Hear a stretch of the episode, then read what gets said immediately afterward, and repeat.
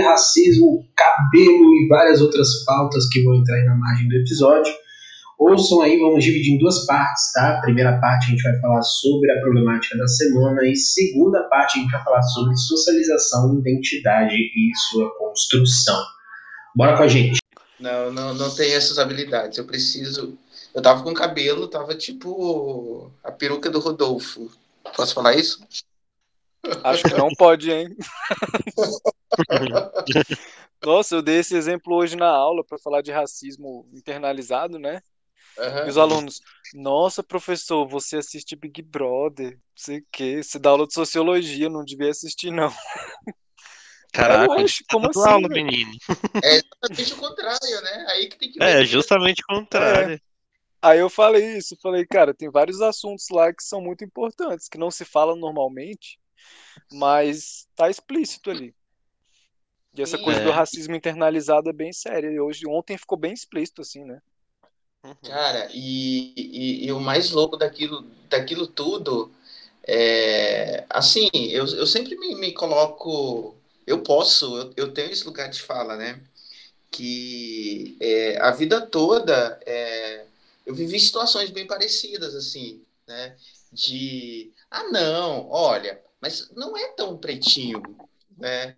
Olha, é, é, assim, várias vezes, em várias situações, já ocorreram cenas exatamente como essa, de tentar minimizar uh, uma, uma questão importante quanto o racismo, um racismo internalizado, e, e, e, se colocar na posição também de vítima. Olha, mas eu também passo por isso, né? Eu eu, eu tenho uma falha na, no meu cabelo, olha como eu sou careca.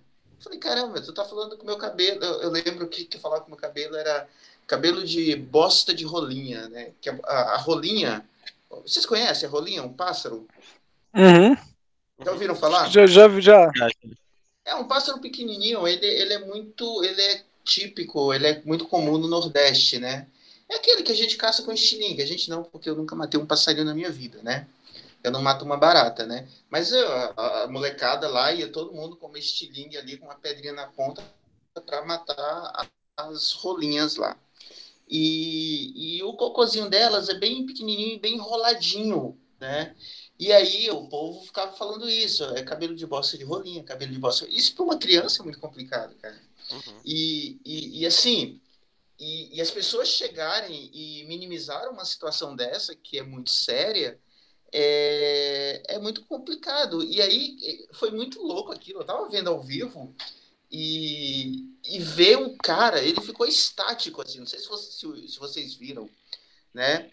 Mas o, o, o, cara lá, o cantor, ele ficou assim em choque, em choque. Tipo, como ele tá falando isso aqui?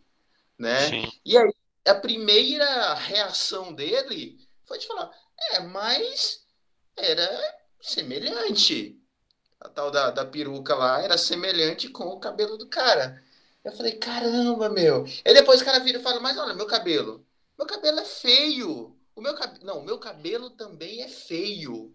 Cara, também é feio? Então está reafirmando que o cabelo do cara, além de parecer com a peruca lá, é feio também, né? Então, meu, assim, aí eu, eu fico vendo o discurso, a galera falando mimimi, mimimi. Cara, não é mimimi, cara. Não é. Pode parecer algo muito simples, pode parecer algo banal, mas não é. Tá? É.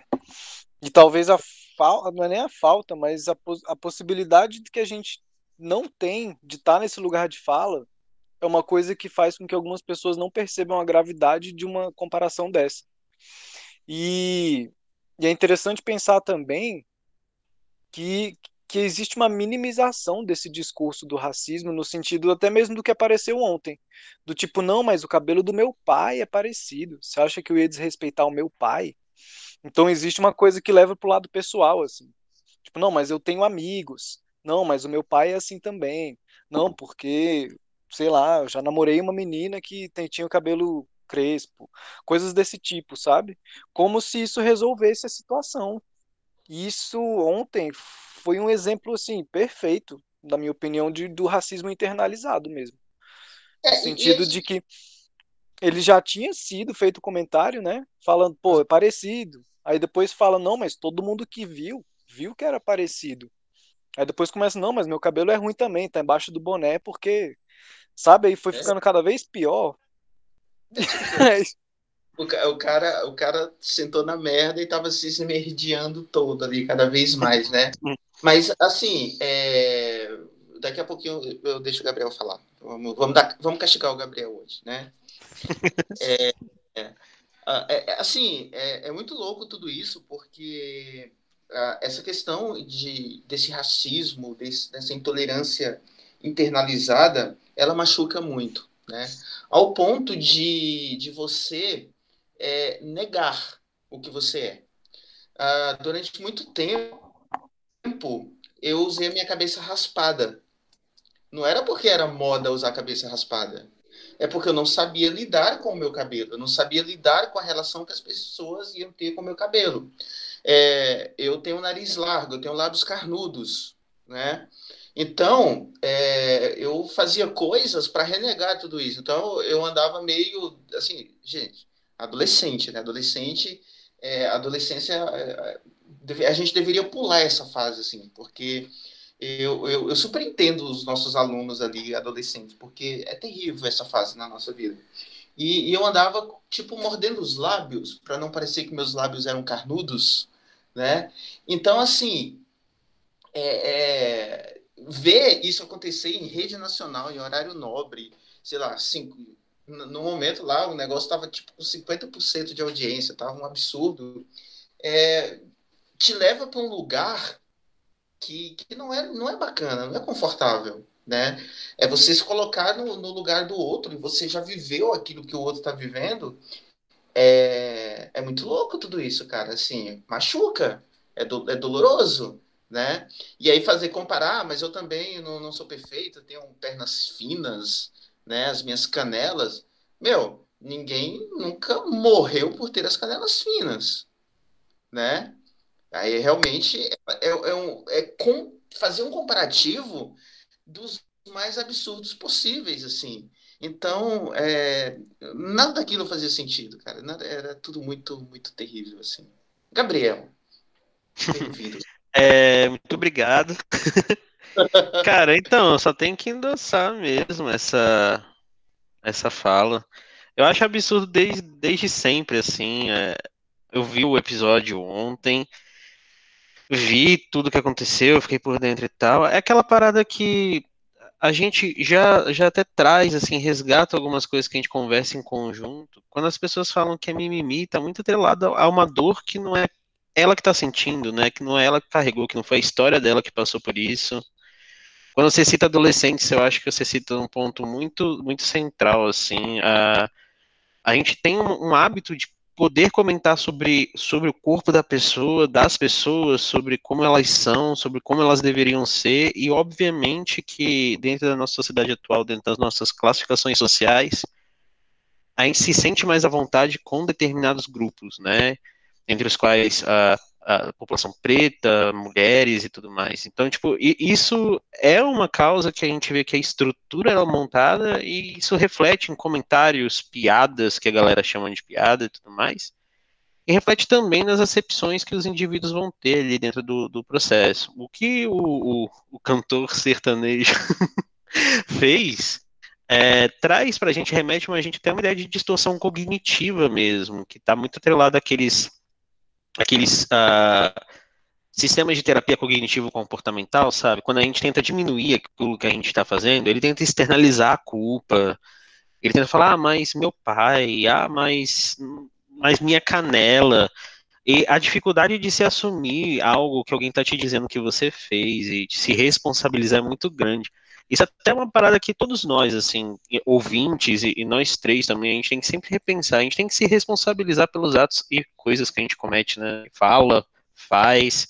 Obviamente que tem coisas que a gente precisa aprender, assimilar, mas não é uma pessoa que tem falta de acesso à informação, não é uma pessoa que não está escutando isso lá dentro, pelo menos já não tem não sei quanto tempo, que é constantemente fazendo comentários uh, indevidos sobre sobre situações indevidas.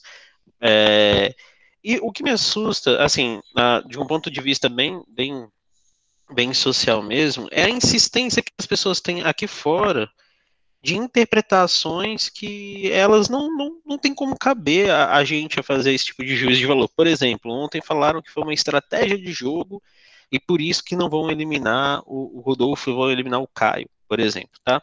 E, cara, é uma estratégia de jogo num programa que é um jogo numa rede nacional e, e as pessoas elas veem um problema se fosse uma estratégia de jogo, entende? é, isso vai anular o discurso que foi feito, isso vai deslegitimar a pauta social, isso deslegitima toda a construção que foi aquilo que aconteceu.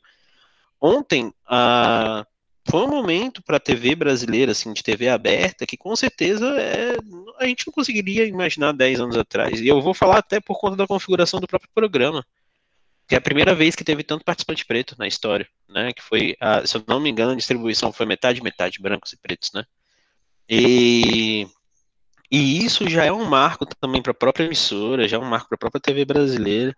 E a galera vai justificando atrás de justificativas estruturais que a gente vai vendo essa, essa tentativa de, que, como o Igor falou, que é até um distúrbio mesmo, um distúrbio não, desculpa, que é aquela, aquela distorção cognitiva mesmo, que é de minimizar mesmo o acontecimento. Ou a gente minimiza aquilo que aconteceu com a gente ou com os outros, né?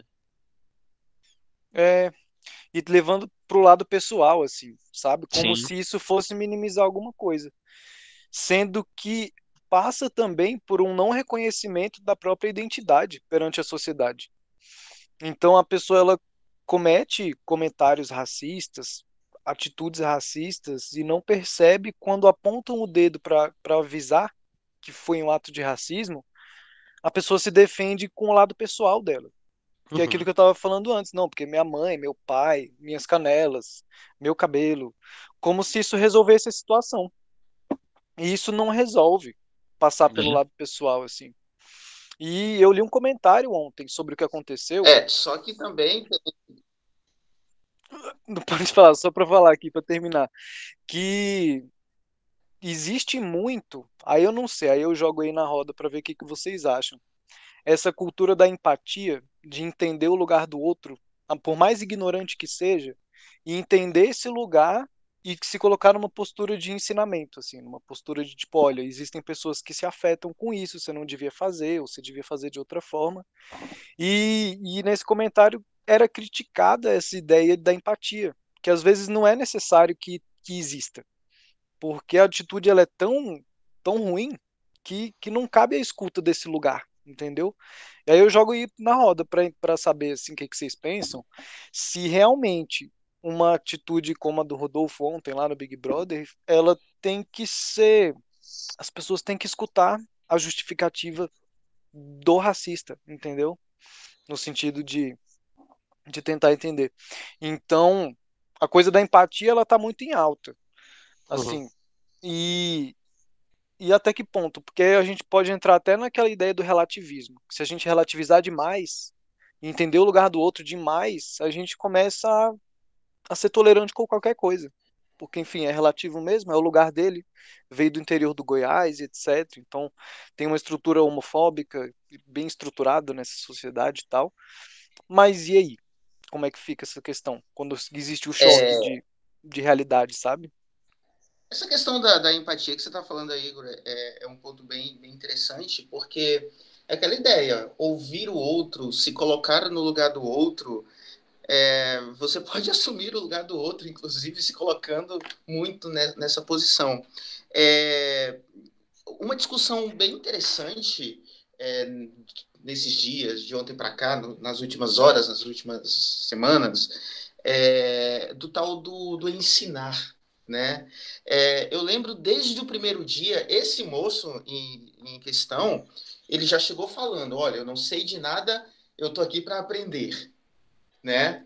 Só que tem um negócio seguinte, cara, o cara tem acesso à informação, o cara tem acesso à educação, o cara, ok, beleza, veio da roça, muita gente vem da roça também, mas tem o quê? Tem a cabeça aberta para o mundo. Porque o cara saiu da roça, mas a roça não saiu dele, que loucura é essa? E o fato dele vir da roça não justifica o comportamento. Ah, não, mas é porque eu sou chucro, eu sou ogro. Não. Não, isso não justifica esse tipo de comportamento. Né? Esse tipo de, de pensamento é um pensamento que está introjetado nele mesmo, assim, faz parte do que ele é, tá? Então, na verdade, é, eu, eu discordo um pouquinho, assim, porque, cara, fica muito cansativo você ter que, que dar uma palestra de tudo, você ter que ser didático com tudo, né? Falou, olha, eu estou, eu estou entrando nesse ambiente, mas vocês têm que me tratar desse jeito. Caramba, que loucura é isso, né? As pessoas que estão no ambiente, elas que têm que me receber como eu sou. Eu não tenho que chegar lá e me apresentar e falar, olha, eu sou assim, então você não pode falar que meu cabelo é desse jeito, você não pode falar que a, o meu nariz é largo, você não pode falar que a minha boca é carnuda, porque não, gente, fica fica esquisito, tá? É, eu vi uma fala, se eu não me engano, foi da, da, da Fátima Bernardes, né? Eu não vi o programa porque nesse horário estou trabalhando, mas se eu tivesse caso eu viria, que eu gosto. É, de programa de auditório, programa matinal. E, e aí, é, ela falou o seguinte, que não é o, Não sei, alguém deve ter brifado ela, porque não sei se, é, se isso é a ideia dela mesmo. É, não é o, o, o negro que tem que ensinar. É o branco que tem que estudar. Entendeu? Então, cara, não sou eu, eu, eu sou eu e a minha história, né? Agora eu não tenho que dar aula da minha história toda vez para todo mundo, entendeu? Então, assim, é, o, o, o, moço lá, o rapaz, o, o João, né? Ele até falou, né? Não, eu não queria tocar nesses assuntos porque eu não quero é, estar nesse lugar de, de ter que, que, que ensinar, né? Exatamente, levantar uma bandeira, aquilo tudo, né? É. Então, realmente, é, relativizar, como você falou, relativizar tudo é, é muito complicado, porque tem coisas que, que não devem, não podem ser relativizadas. Porque se você relativizar demais, vai perder a essência do que é. E aí, daqui a pouco, você já não vai saber é, do que, que efetivamente se trata, né? É, é, um, é um campo é um campo minado tudo isso, assim, né? Você é. tem que saber pisar para chegar onde você quer chegar. É, você tocou num eu... ponto muito. É, pode falar, Gabriel. Eu concordo com o Luiz. Eu acho que o Luiz falou tudo que, que eu penso assim em relação a isso.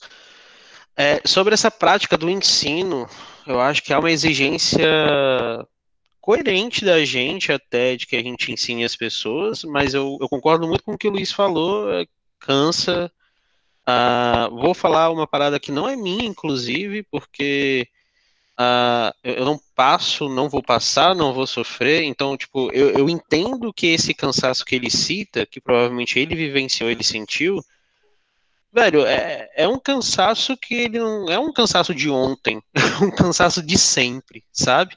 De ter escutado isso desde criança, adolescente, adulto, no trabalho, na escola, na rua, sacou? Então, cobrar isso de, de, de uma personagem de um, de um reality show, porque assim, a, aqui a gente pode até entrar nesse mérito uma hora ou outra, mas as pessoas que participam de reality show, elas vão criando ali personagens que se misturam com a própria realidade da identidade, mas formas de apresentação para serem reconhecidas de maneira positiva para ganhar um prêmio, né, ou visibilidade.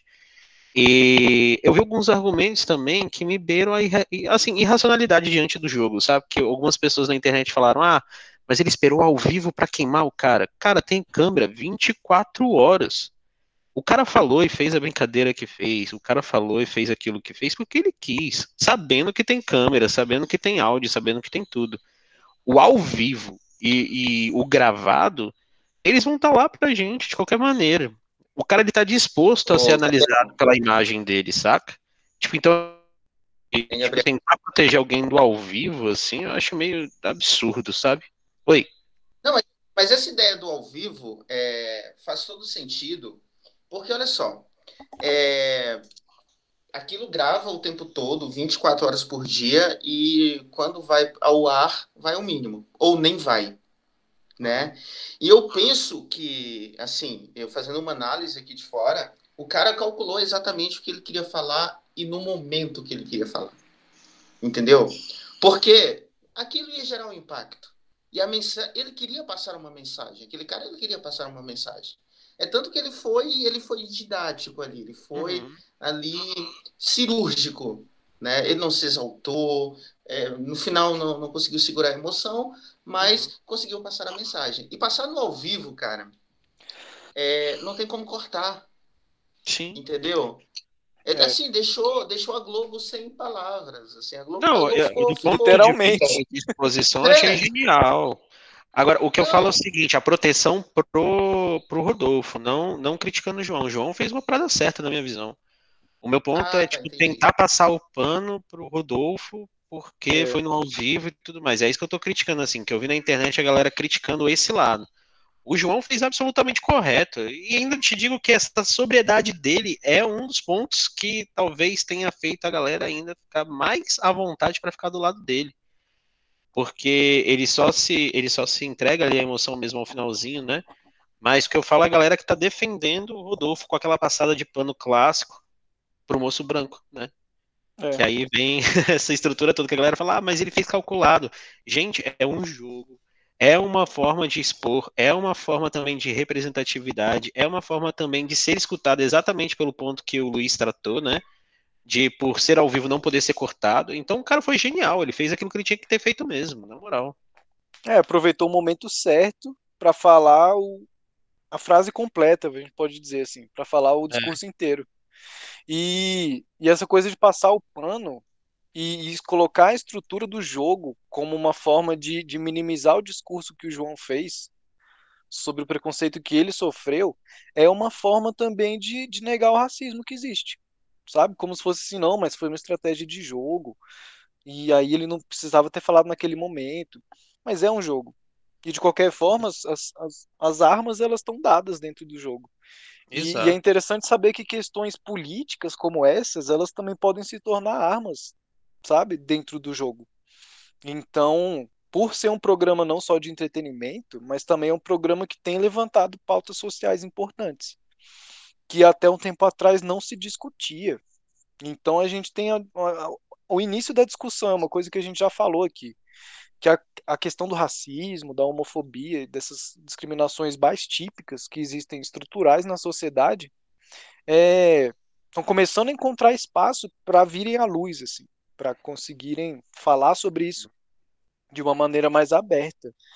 E, e aquela história, o discurso ele não está pronto ainda assim, a conversa, o resultado dessa dinâmica, não está não tá pronta.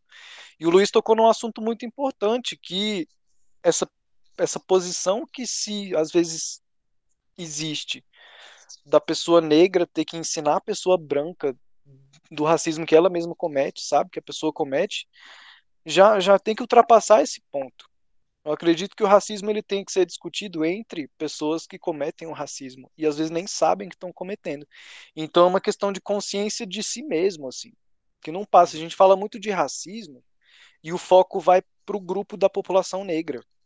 Só que a questão é, o racismo ele, é, ele parte da cultura branca, sabe, do, da pessoa uhum. branca. Então são essas pessoas que têm que discutir o que elas estão fazendo né? Porque exatamente existe o cansaço já do próprio racismo que sofre e ainda tem que ensinar os outros o que é racismo. Então, já passou da época dos das pessoas brancas começarem a discutir o racismo assim, entre si, sabe? E, e isso é uma questão delicada. As pessoas não estão muito dispostas a falar sobre isso. Porque a gente vê a minimização. Não, mas do lugar onde, onde eu vim, isso aí é normal. Não, é, são agressores, né? É a gente é. que faz a agressão, é por isso que a gente fica passando pano. Exatamente, existe essa é, identificação, é, e... né? Uhum. E esse, esse programa, essa edição especialmente, ela. Não sei, eu penso até que pela diversidade que colocaram ali dessa vez, né? É, vários assuntos surgiram. Então ali já teve discussão sobre homofobia, que é sempre, todo dia racismo, bifobia, já, já teve uma situação ali também envolvendo bifobia, muitas ias, xenofobia. Eles, eles tretam com, com o sotaque da menina lá, fala que a menina utiliza é. o Nordeste para. Como uma né? coisa de jogo aí, também. Peguei... É, exatamente. Peguei uma fala dela e falei, gente, eles querem que eu, que eu renegue o que eu sou. Eu sou boto chapéu de cangaceira. Eu sou mulher paraibana. As pessoas querem que eu seja o quê? Né? Porque há uma intolerância também com as pessoas que vêm de determinados lugares. Então, assim, é, se isso não gerar uma discussão para mudar alguma coisa, porque está numa vitrine, está num, num, programa de, de alcance nacional, internacional, sei lá, porque tem até uma galera lá de fora que, que fica postando, tweetando sobre, sobre, sobre esse programa. Então, na verdade, é, se, se as pessoas não, não perceberem que, que é necessário um movimento para que po possamos compreender melhor as coisas, entender melhor os outros, os sentimentos das outras pessoas, aí realmente, se não acontecer nada disso, falhou, vamos desistir, vamos zerar isso aqui, começar de novo, porque tá esquisito. É, eu lembrei até agora quando você falou do beijo que o Gil, Gilberto deu no, no Lucas na festa, uhum. lá no começo. E que as pessoas já começaram a pensar, não, mas é estratégia de jogo, então ele tá usando uma causa para conseguir se safar da situação do jogo e tal.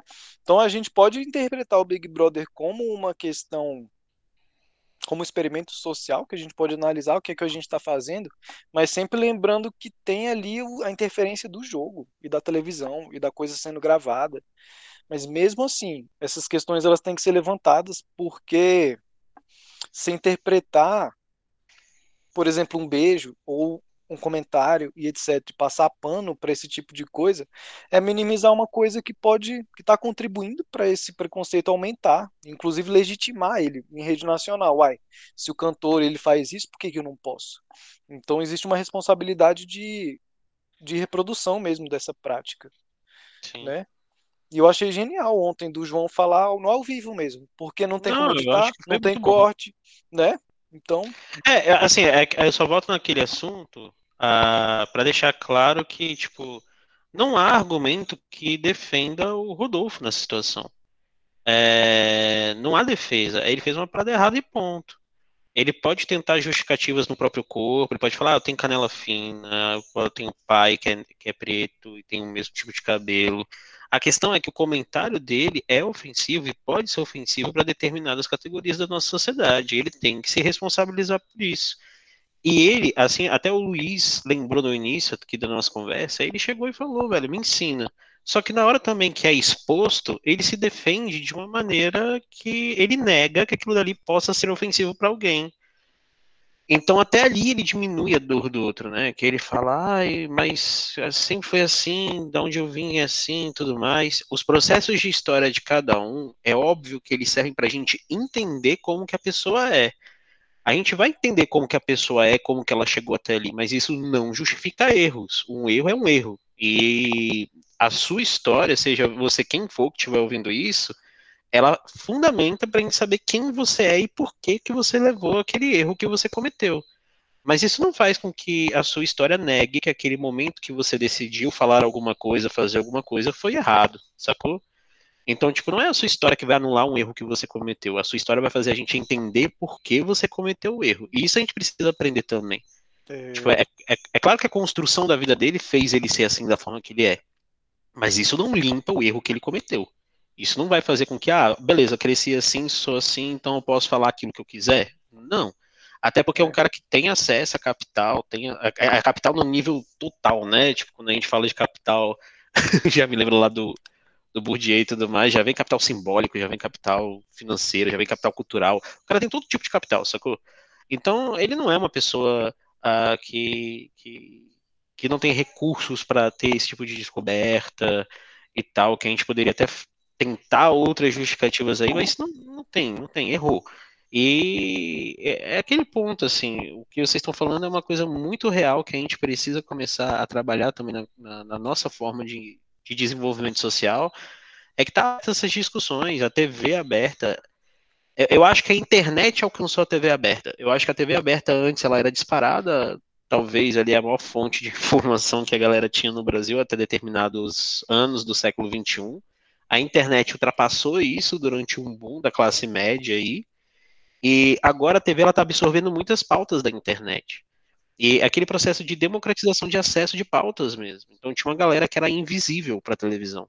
E era invisível para televisão porque a galera não tinha como ter voz. E agora tá tendo voz, tá tendo ouvidos também. Isso é extremamente importante. É muito interessante pensar isso. Que a gente vê uma inversão das mídias, né? Porque a gente percebe que a televisão ela era muito importante até ali os anos 90 e tal. Quando começou os anos 2000, foi coincide bem com quando a internet chegou no bolso das pessoas, com smartphone e tal aonde a internet ela começa, a televisão, aliás, ela começa a pegar as pautas da internet, que nem você falou.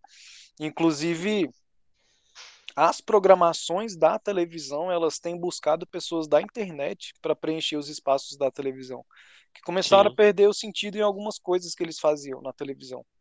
Por isso que a gente vê até mesmo Big Brother com influencers, e a gente vê pessoas em programas de auditório que fazem sucesso na internet sendo chamados ou pessoas que saem da internet e vão para televisão. Então a gente vê uma integração aí dessas duas coisas e talvez, não sei, o que, que pode acontecer com a televisão daqui a um tempo. Para tudo agora nesse momento, vamos dividir o episódio então, como eu tinha falado no início, e daqui a pouquinho a parte 2. Nessa semana mesmo a gente lança a segunda parte, tá bom? Beijocas para vocês, a gente espera vocês na próxima para ouvir a parte 2.